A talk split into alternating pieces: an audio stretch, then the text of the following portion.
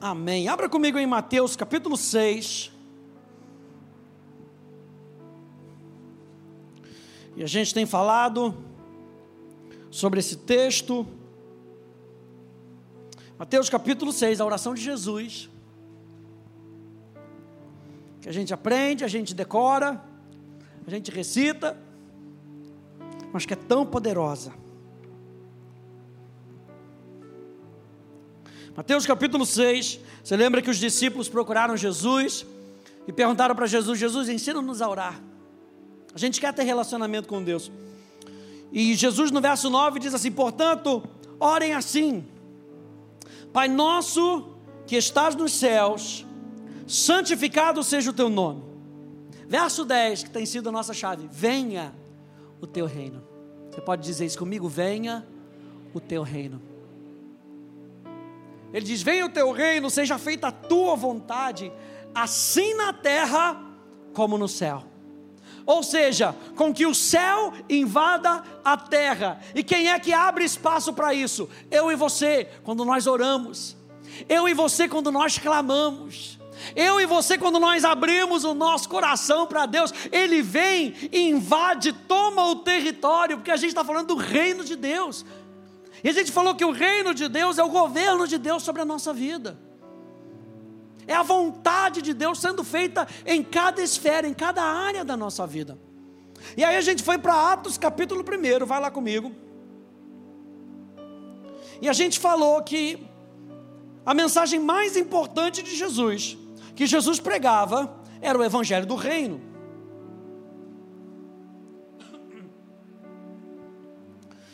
E aí, quando Jesus ressuscita, ele reúne com os discípulos, e do que, que ele fala? Sobre o reino. Atos capítulo 1, verso 1 até o verso 3. Diz: Escrevi o primeiro livro, ó Teófilo, Lucas escrevendo, relatando todas as coisas que Jesus começou a fazer e a ensinar, até o dia em que foi elevado às alturas depois de haver dado mandamentos por meio do Espírito Santo aos apóstolos que tinha escolhido. Depois de ter padecido, Jesus se apresentou vivo aos seus apóstolos, com muitas provas incontestáveis, aparecendo-lhes durante 40 dias e falando das coisas relacionadas com o reino de Deus. E o que, que a gente estudou na semana passada? Nós vimos, número um, que o reino de Deus é uma realidade presente agora para nós hoje. Diga, é para mim. Meu Deus, é para mim. E essa era a realidade que os discípulos estavam entendendo. Quando Jesus estava explicando para eles o reino, eles estavam entendendo que o reino era para agora, o reino era para hoje, o reino era para mim. A segunda coisa que a gente viu semana passada é que o reino não é na carne. O reino é espiritual, não se baseia nos sentidos naturais, não é movido por aquilo que nós vemos ou ouvimos no reino das circunstâncias. O reino de Deus é movido pela fé. E é por isso que a gente precisa aprender sobre fé e rever a nossa fé. Porque se a gente não entende sobre fé, como é que nós vamos nos movimentar no reino? E nós falamos que a fé não é uma fórmula, a fé é um relacionamento com Deus. A gente vai lá em Hebreus capítulo 11, verso 5, e a gente vê a história de Enoque. No verso 6, diz então que pela fé, sem fé, é impossível agradar a Deus. E a palavra agradar ali no grego tem o sentido de andar de mãos dadas. Sem fé é impossível andar de mãos dadas com Deus. Você vê que é isso que Ele quer com você. Ele não quer que você ande distante dele. Ele quer que você ande de mãozinha dada. Não é bonito a gente ver um casal de idoso andando na rua de mãozinha dada? Não é estranho você pegar, o marido e a mulher. O marido vai na frente, a mulher vai lá atrás com os filhos. Que coisa estranha. É bom andar perto. É bom andar junto. E Jesus não quer que a gente ande afastado. Jesus quer com que a gente ande junto dele. Como é que a gente anda junto dele? Pela fé. Ponto número dois. O reino de Deus não é na carne. A gente lembra que a gente leu Hebreus capítulo 10, verso 38. O meu justo viverá pela fé. Número 3, a gente viu que o reino de Deus está dentro de você que aceitou Jesus. Está dentro de você. O que é o reino de Deus? O governo de Deus. A vontade de Deus sendo feita. Meu Deus, o governo de Deus está dentro de você. Ele governa a sua vida de dentro para fora. Os discípulos queriam ver o reino de Deus que estava sendo pregado, eles queriam ver do lado de fora. Mas a gente aprende que o reino de Deus está dentro de nós. Número 4 que a gente vai ver hoje. Quarta característica do reino. No reino tem prioridade. Abra comigo em Mateus capítulo 6. O reino tem prioridade. E a gente viu em várias passagens o quanto Jesus ressurreto, ensinava aos seus discípulos acerca disso que a gente estava falando, coisas concernentes ao reino. Se o reino de Deus, ele é prioridade, ele tem que vir em primeiro lugar em tudo aquilo que nós fizermos. Se o reino de Deus está dentro de mim, quando eu chego na minha empresa, Preste atenção, quando eu chego na minha empresa, o reino de Deus não governa. Ah, deixa eu ver se Deus está governando a minha empresa. Não, Deus governa a mim. E eu coloco o reino para funcionar na minha empresa. Não é do lado de fora, vem de mim. Ei, você é agente do reino de Deus. E se o reino de Deus for prioridade na sua vida, vai ser prioridade na sua empresa. Vai ser prioridade na sua família. Vai ser prioridade onde quer que você esteja. É por isso que Jesus diz então em Mateus capítulo 6, no verso 33, ele diz: Buscai, pois, em primeiro lugar, veja, o reino de Deus tem prioridade. Buscai, pois, em primeiro lugar o seu reino e a sua justiça. E anteriormente, aqui nos versículos, ele estava falando de coisas naturais, gente. Né? Você sente fome? Você sente sono? Um lugar para comer? Um lugar para dormir? sabe, roupa boa para se vestir. Ele está falando, gente, a gente precisa disso. Verso 32, ele fala assim: O pai de vocês sabe que vocês precisam de todas elas, mas elas têm que ser secundárias. O reino de Deus tem que ser prioridade na nossa vida. E ele diz então: busque acima disso. Ele, tá, ele não está falando assim, não busque essas coisas. Ele está falando acima disso, busque o reino de Deus e a sua justiça, ou a sua maneira de proceder. E todas essas coisas vos serão acrescentadas. Uma vez eu falei aqui para você que essa expressão acrescentada no grego, no grego, ela tem um sentido de sabe aquela maratona onde está todo mundo esperando o negócio acontecer? sabe, dá aquela largada, aquela faixa de largada e aquela muvuca atrás. Sabe, São Silvestre, o Homem-Aranha está ali na frente, já esperando para sair correndo, para fazer bagunça. Tá aquela largada ali, só está esperando o quê? Aquele tiro para cima. Essa palavra acrescentada no grego, ela tem um sentido, sabe, de, das bênçãos de Deus na linha de largada, esperando Deus falar assim: vai e quando Deus fala, vai, elas não vão andando de qualquer jeito. O termo ali significa que elas caem de enxurrada, elas vêm correndo atrás de você. É por isso que a Bíblia diz que bondade e misericórdia certamente me seguirão todos os dias da minha vida. Meu Deus, as bênçãos de Deus, elas me alcançam. Mas por que, que elas me alcançam? Porque eu estou buscando o reino de Deus em primeiro lugar. E aí, quando a gente entende isso, gente, a gente entende que quando os discípulos foram enviados, preste atenção nisso, eles foram enviados como Jesus foi enviado, como com o reino sendo prioridade na vida deles e no ministério deles. Vá lá comigo em João capítulo 20. Por que, que Jesus deixa isso bem claro para eles? Porque Jesus sabia que eles teriam uma comissão, depois que Jesus morresse. E aqui mais uma passagem de Jesus ressurreto, aparecendo para os discípulos. João capítulo 20, no verso 21.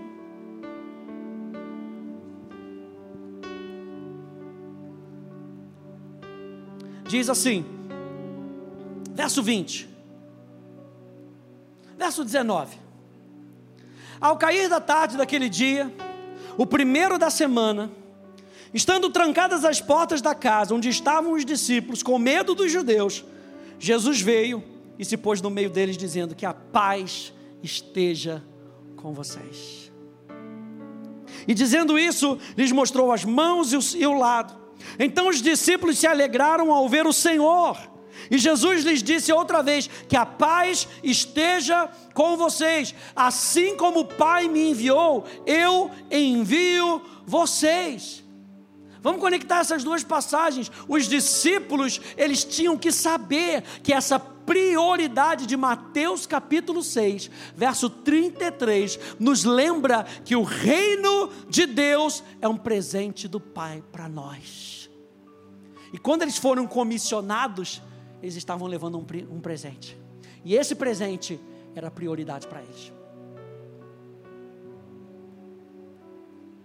Lucas capítulo 12, no verso 32, só para lembrar a gente: não temas, ó pequeno rebanho, porque o vosso, a vosso Pai agradou dar-vos o seu reino, é um presente para você. O reino de Deus é um presente para você e para o mundo que encontra você. E se é um presente para você, tem que ser prioridade. Não trate o presente de Deus de qualquer maneira. O que, é que você faz com aquele presente que te dão que você não se importa com ele? Sabe aquela blusa florida que você deu para o seu marido? Poxa, pastor, ele nunca usou aquela blusa florida. Deixou de lado.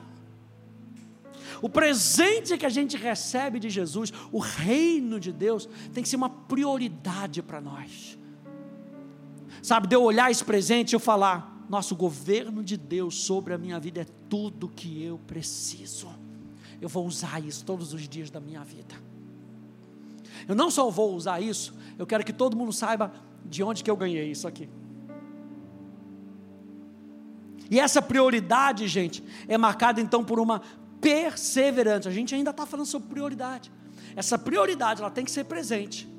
Para que, ela tem que ser um presente para nós? Para a gente nos lembrar durante a jornada da nossa vida que eu tenho que perseverar olhando para isso com os olhinhos brilhando. A gente não pode ser igual à igreja de Éfeso lá em Apocalipse que perdeu o primeiro amor. O olhinho já não brilhava mais quando olhava para as coisas de Jesus. Até fazia, ministrava, pregava, mas não tinha mais amor. O olhinho não brilhava mais, já não tinha mais paixão, porque perdeu a prioridade. A prioridade não era mais buscar a pessoa, era fazer a obra. E Jesus está falando: você não consegue fazer a obra sem amar a pessoa. O reino de Deus tem que ser a prioridade. Durante essa caminhada com, com, com Jesus no reino de Deus, a gente tem que perseverar. Lucas capítulo 9, vai lá comigo. Lucas, volta aí um pouquinho. Capítulo 9.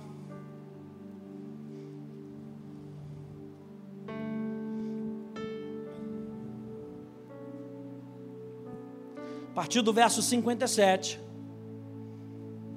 Então é uma prioridade, essa prioridade é um presente. Essa prioridade é marcada por perseverança. Lucas capítulo 9, verso 57.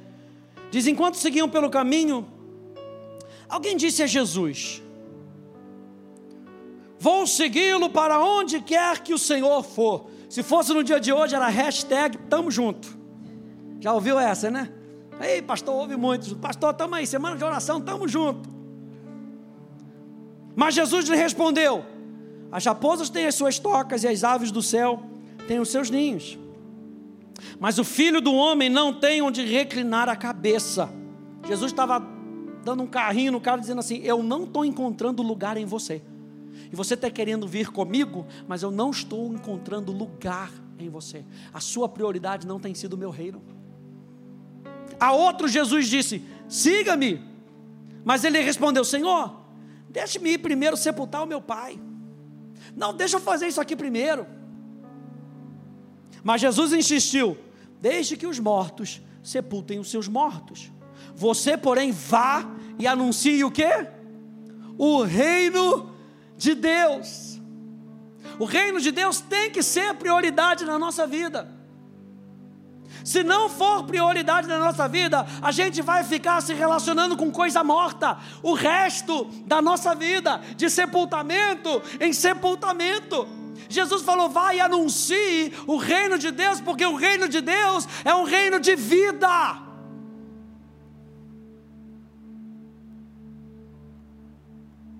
Outro lhe disse: Senhor, eu quero segui-lo, mas permita que antes disso eu me despeço das pessoas da minha casa.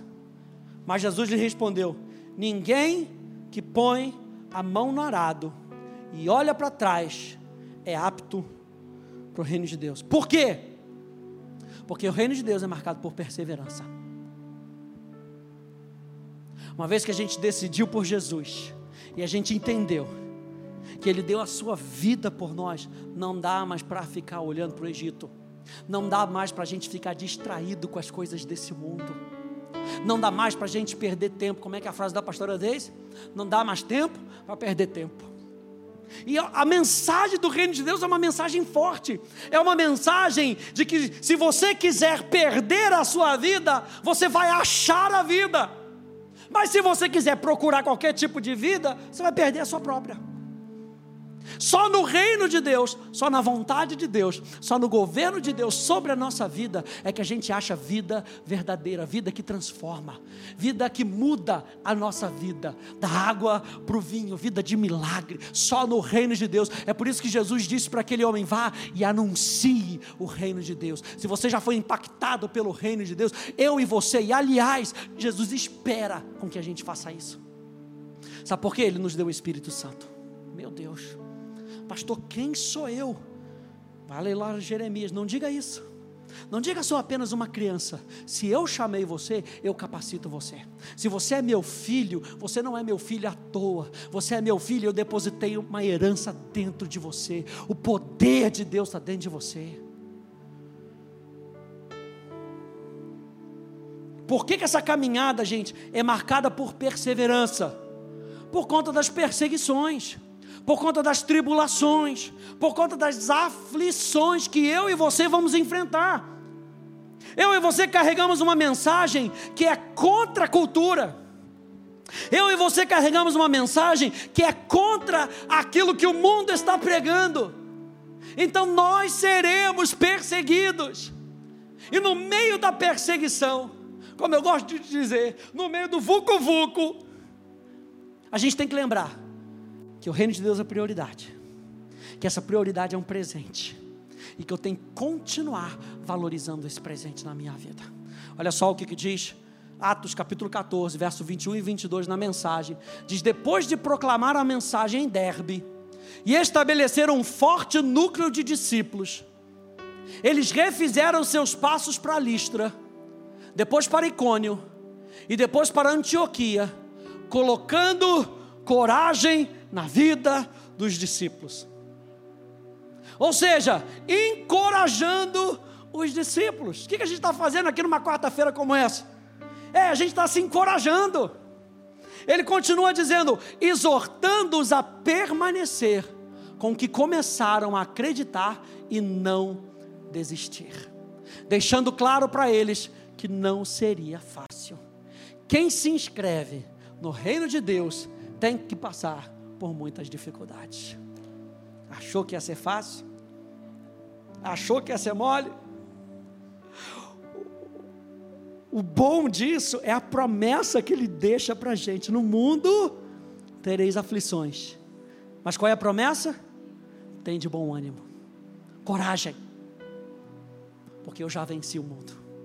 E se ele venceu o mundo e nós estamos nele, nós podemos vencer o mundo. E aí o apóstolo João diz: o que é que vence o mundo? A nossa fé, o nosso relacionamento com Deus. Número 4, então, o reino de Deus tem prioridade.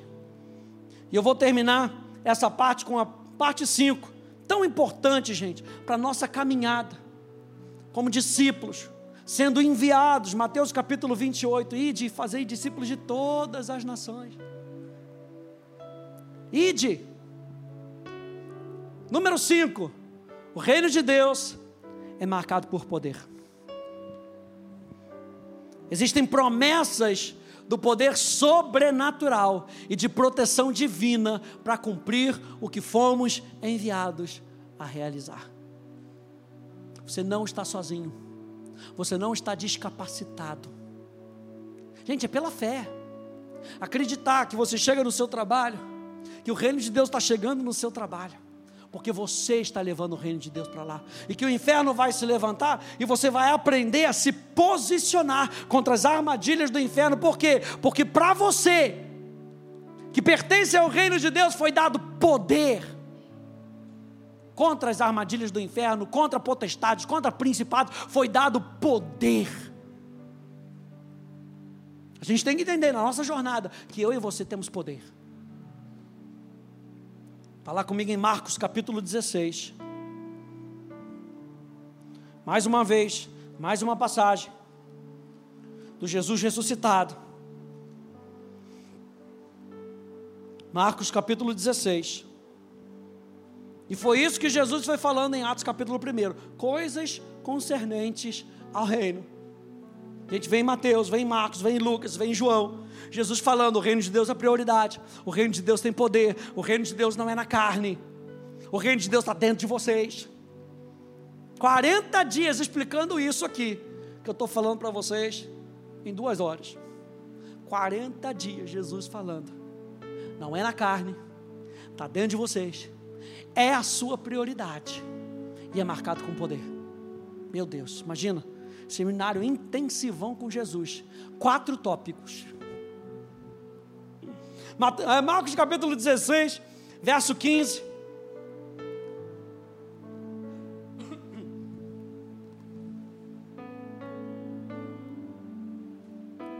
Diz, e disse-lhes: olha a comissão de Jesus, vão por todo o mundo e preguem o evangelho a toda criatura. Quem crer e for batizado será salvo, quem porém não, quem porém não crer será condenado. Esses sinais acompanharão aqueles que creem. Em meu nome expulsarão demônios, falarão novas línguas, pegarão em serpentes, e se beberem alguma coisa mortífera, não lhes fará mal. Se impuserem as mãos sobre os enfermos, eles ficarão curados. O poder de fato, gente, está aí que Jesus estaria com eles. E a gente viu semana passada, falando de Cristo em nós. Diga comigo, Cristo em nós. E a gente viu que semana passada que a unção de Deus em nós, o reino de Deus em nós, nos capacita. Essa realidade interior, essa capacitação de dentro, o poder do Espírito no meu espírito, porque eu nasci de novo. O Espírito em mim é essa realidade de salvação. Cristo em mim é a habilitação por natureza para usar o poder que me será concedido. Cristo em mim é uma experiência de uma vez por todas. É o poder que transforma a minha vida. Cristo em mim. Diga Cristo em mim. É a realidade da salvação. Quando eu e você nascemos de novo, ele colocou o seu Espírito Santo em mim. Ele colocou o seu Espírito Santo em você. E nessa realidade, ele nos unge. Lembra que o apóstolo João disse: a unção que dele recebeis está em vós. E essa unção era a unção que era, era feita sobre reis, sobre sacerdotes, sobre profetas. E a gente falou que a unção real, a unção de rei que está dentro de você, é para você fazer expandir o reino de Deus. A unção profética, a unção do profeta é para você anunciar as palavras de Deus. A unção do sacerdote é para você conectar outras pessoas com Deus, está tudo dentro de você. Por isso que o apóstolo Pedro diz aquilo que você precisa, tudo aquilo que você precisa, concernente à vida e à piedade, você já tem. Aí Marcos capítulo 16, um pouquinho mais para frente, a gente acabou de ler até o verso 18, verso 19 e verso 20. Diz de fato, o Senhor Jesus, depois de lhes ter falado, foi recebido no céu e sentou-se à direita de Deus. E eles foram e pregaram por toda parte, cooperando com eles o Senhor e confirmando a palavra por meio de sinais que se seguiam. Eu acho interessante essa parte que cooperando com eles o Senhor. Qual é a fonte do nosso poder, gente? É saber que Deus está conosco. Entenda isso. Na sua jornada, você está caminhando na vida. Você está lembrando que o reino de Deus está dentro de você. Lembra que Deus está com você. Olha só, Atos capítulo 10, verso 37, deixa eu ver se eu coloquei aqui. Botei. Vocês sabem o que aconteceu em toda a Judéia, tendo começado na Galiléia, depois do batismo que João pregou, como Deus ungiu a Jesus de Nazaré com o Espírito Santo e com poder. Jesus andou por toda parte, fazendo bem e curando a todos os oprimidos do diabo. Por quê? Porque Deus estava com ele.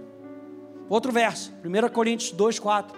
A minha palavra e a minha pregação não consistiram em linguagem persuasiva de sabedoria, mas em demonstração do Espírito e de poder. Não dá para a gente querer ter o poder sem ter a pessoa do Espírito Santo em nós. Jesus foi ungido com o Espírito Santo e com poder. O apóstolo Paulo está falando: eu prego não com sabedoria humana, mas na demonstração da pessoa do Espírito e no poder do Espírito.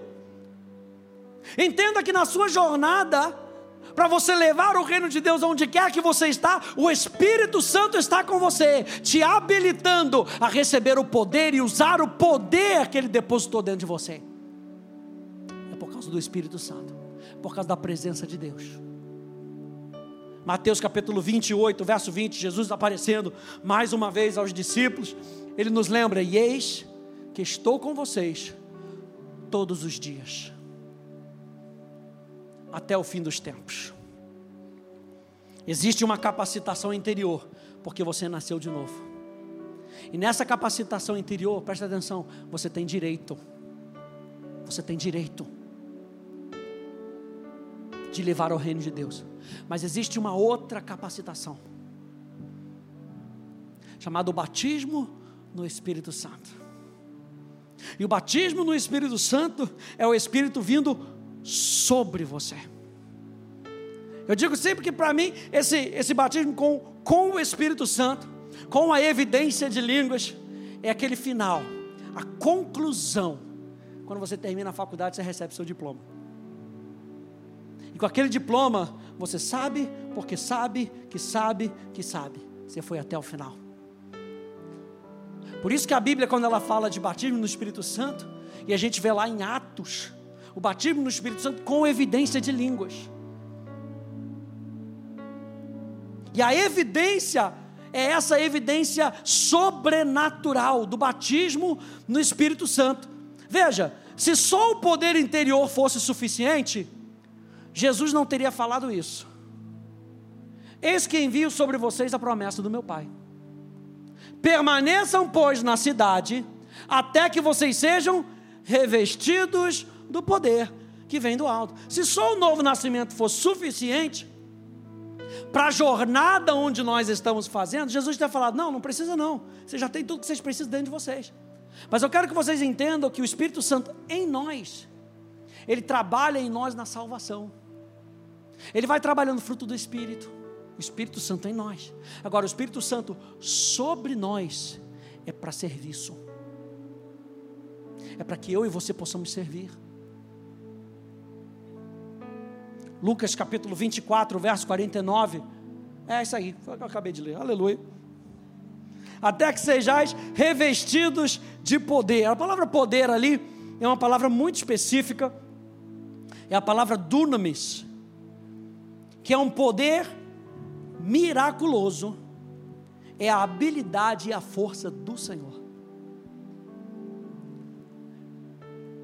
É um poder miraculoso. Quando a gente é batizado com o Espírito Santo, com evidência de novas línguas, o que, que vem sobre nós? Poder miraculoso. Não é um fato de, como diz o pastor, é de estremelar. Ah, está falando uma língua estranha, está falando um negócio estranho.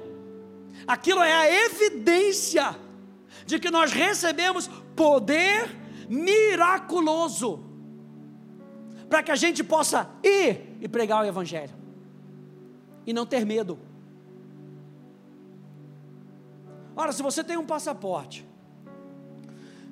por exemplo, você vai para a Europa, na Europa você não precisa de visto. Mas vamos dizer para os Estados Unidos, a gente precisa de visto para ir nos Estados Unidos. Você pega o seu passaporte, está lá com visto. Você tem medo de andar nos Estados Unidos? E ser deportado? Só se você fizer besteira. Mas se não, eu tenho visto. Eu estou habilitado para andar nessa terra durante X dias. Agora, o que anda ilegal, tenta entrar sorrateiramente, tem que viver escondido. Não pode gozar de tudo que, que tem no país. Quando eu e você somos batizados com o Espírito Santo, a gente recebe aquele visto, para que a gente possa operar livremente no reino de Deus, mesmo enfrentando dificuldades. No reino, o batismo no Espírito e a evidência do falar em novas línguas é a manifestação essencial, diga essencial. É a manifestação essencial para a nossa comissão. Vá lá em Isaías 59 comigo, por favor. Isaías 59.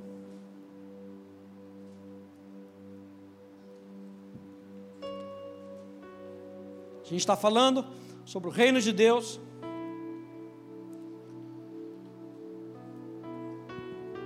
E a manifestação do poder. Isaías capítulo 59, a partir do verso 16.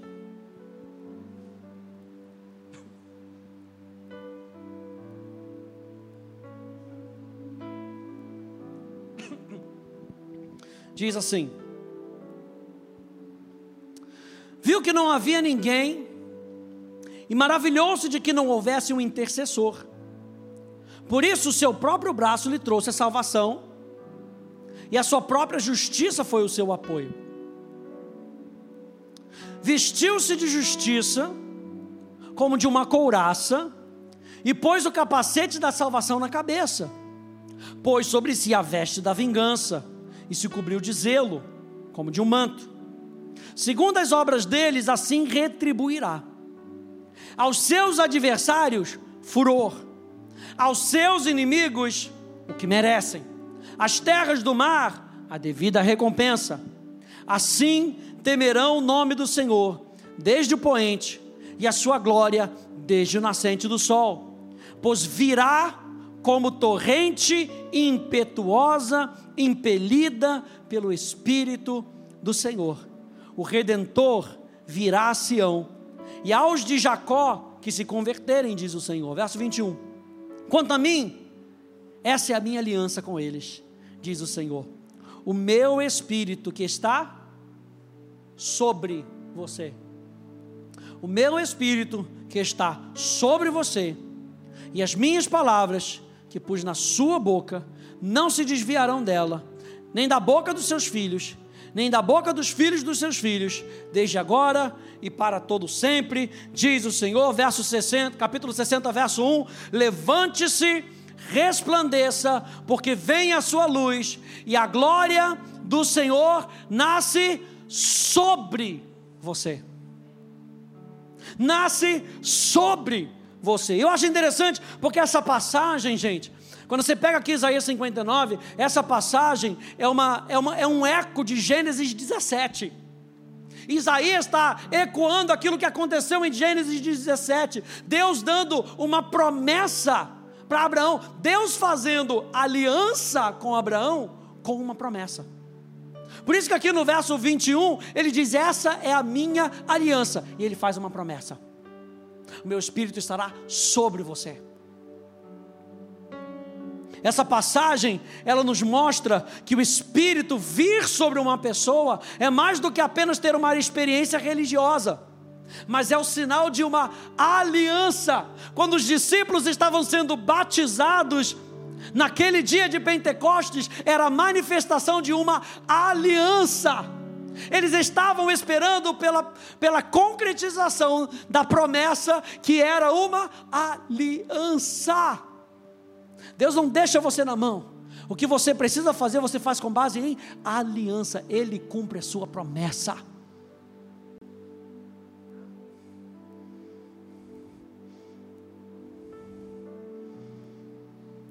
E a promessa tem um propósito: serviço e testemunho.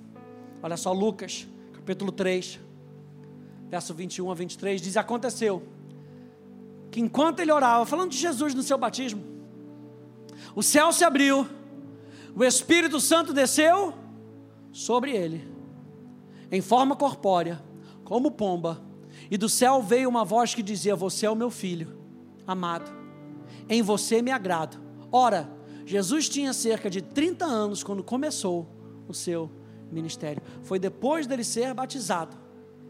Você não, você não acha que ele sabia que ele era filho de Deus? Você lembra lá do episódio do templo? Que os pais de Jesus perdem. Ele fala: Você não sabia que eu tinha que estar na casa do meu pai? Jesus sabia que ele era filho. Mas no seu batismo, ele é confirmado para começar o seu ministério. O Espírito Santo veio sobre Jesus. O Espírito Santo está sobre você como um sinal da sua aliança para te proteger na sua chamada.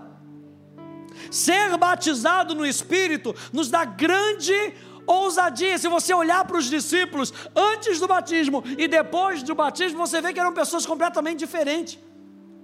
Antes do batismo no Espírito Santo, eles estavam todos reclusos. Depois da morte de Jesus, todo mundo com medo.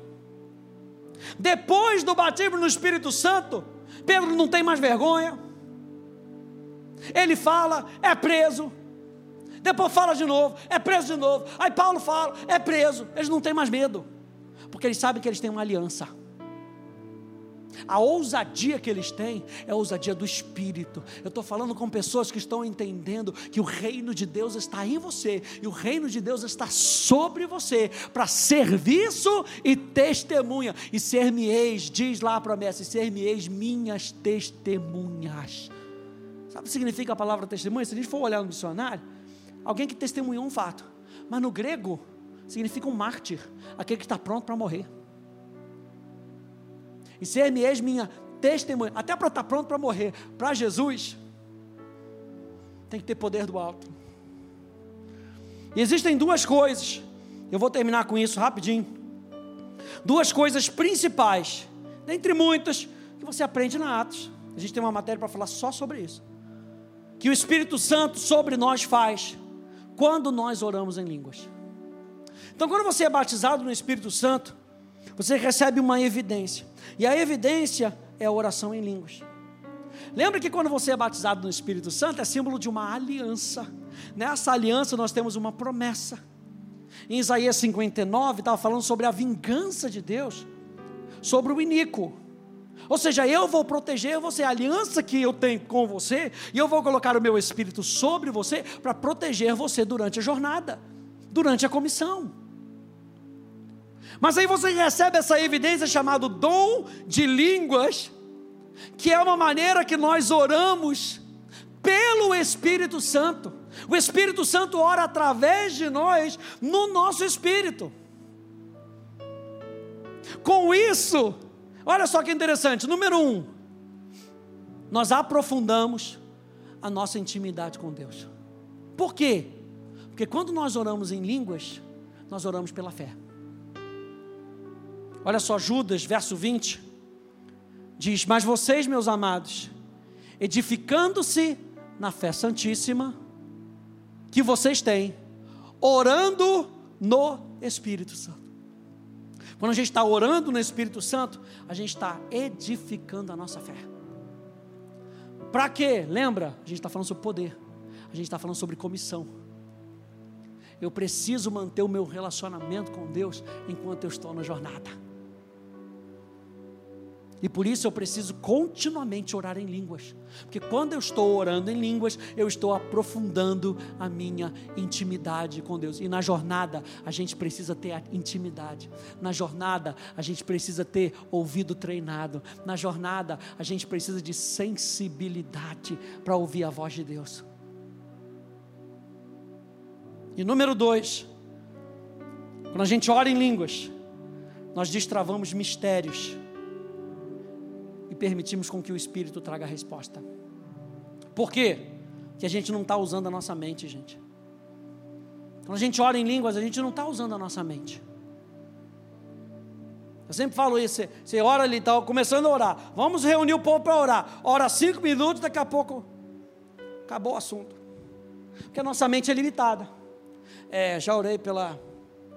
É, por isso, já orei por aquilo, já orei pelo vizinho, já orei por isso, que estava na minha lista. Acabou. Ainda tem mais 55 minutos de oração. E agora o que, que eu faço? Porque a nossa mente é limitada. Mas a Bíblia diz que quando você ora no Espírito,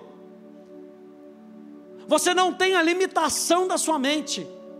Olha só, 1 Coríntios capítulo 14, verso 14, diz: Porque se eu orar em línguas, o meu espírito de fato ora, mas a minha mente fica infrutífera.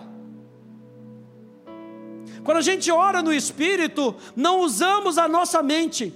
Então não somos limitados por aquilo que sabemos ou por aquilo que não sabemos. Não somos limitados por conhecimento ou por razão. Nós dependemos do Espírito. E é dessa maneira que o Espírito Santo ganha é, é, abertura para poder agir nos dons, às vezes dons de conhecimento, dons de palavra, dons de revelação, dons de sabedoria, coisas que você não sabe de onde que vai vir da sua cabeça, vem do seu espírito.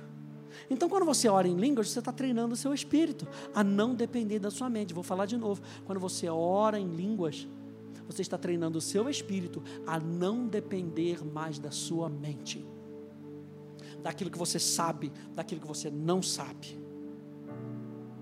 Isso deve ser experimentado continuamente, gente. Para que a gente se lembre repetidamente que fomos chamados, somos capacitados. Quando você está orando em línguas, pensa nisso, gente. Quando você estiver orando em línguas, lembra que é um sinal da aliança de Deus com você. Olha só que interessante, vou terminar com essas duas passagens aqui. 1 Coríntios capítulo 14, esse, esse capítulo 14 de Coríntios, lição de casa, leia lá. É maravilhoso, gente. Olha só o que ele diz no verso 5 e no verso 18. Eu quero que todos falem em línguas. Apóstolo Paulo falou: Eu quero que todos falem em línguas. A gente está falando que falar em línguas é manifestação da aliança de Deus. Eu quero que vocês falem em línguas. E nós estudamos aqui hoje, rapidinho, duas coisas aprofunda a sua intimidade com Deus e revela mistérios e traz respostas sobrenaturais. O apóstolo Paulo está falando: Eu quero que vocês orem em línguas. Quando vocês orem em línguas, vocês estão aprofundando o seu relacionamento com Deus. Vocês estão permitindo com que Deus fale mistérios para você, coisa que a sua cabeça não peça, não pega, não pega. E no verso 18 ele diz assim: Dou graças a Deus, porque falo em línguas mais do que todos vocês. Ele não falou assim, porque eu falei em línguas mais do que vocês. Ah, foi uma experiência. Não, eu falo em línguas mais do que todos vocês. O que, que Paulo está falando? Eu me lembro da aliança. Eu me lembro que eu posso ter intimidade com Deus, aprofundar minha intimidade com Deus. E eu estou me abrindo para mistérios do céu. Eu vou terminar com Efésios, capítulo 5, verso 18. Diz: E não se embriaguem com vinho, pois isso leva à devassidão, mas deixem-se encher do Espírito. E o tempo verbal de deixem-se encher, no grego, tem o sentido de algo contínuo. Não é algo passado, é algo contínuo. Então a gente estudou aqui nessas características do reino, que o reino de Deus é para hoje, que o reino de Deus não é na carne, que o reino de Deus está dentro de você, que o reino de Deus tem prioridade e que o reino de Deus é marcado por poder. Agora, toda vez que você estiver falando em línguas, lembre-se que existe poder sobre você, para o serviço e para testemunho. Quantos já entendem isso nessa noite? Então fique de pé, por favor.